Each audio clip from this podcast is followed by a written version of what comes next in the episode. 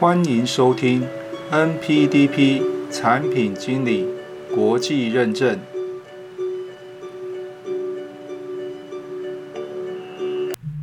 Hello，各位朋友们，大家好。上一集呢，大叔和大家解说了，是不是要先取得 PMP 证照，再来学习 NPDP 会比较好？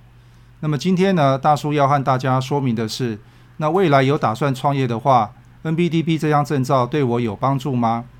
那么其实呢，大叔在过去很多场合都有提到，那么创业呢，其实和产品开发都有一个共通点，那就是从零到一的过程。那么虽然说呢，创业要考虑的面向以及风险。可能要比产品开发来得高出许多，但是呢，最重要的核心还是得要把符合目标客户需求的产品或服务把它做出来，才算是真正的往前迈进一步。那么回到主题，相信呢，听过前面几集的朋友，对于 NPDB 证照的知识体内容，应该已经有一定的了解了。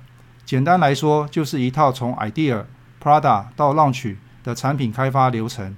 更白话一点说，也就是从零到一的过程，那么这就呼应了大叔前面所提到的创业和产品开发的共通点。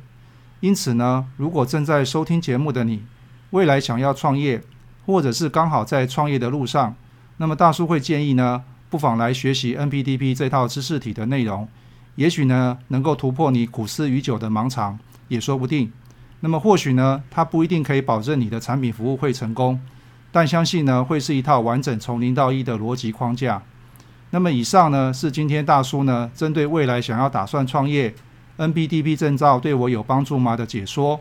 如果你有其他问题的话，欢迎留言来跟大叔讨论一下。喜欢我们的内容的话，记得订阅频道、按赞、分享、开启小铃铛。那么今天的解说呢，就到这个地方喽，谢谢大家。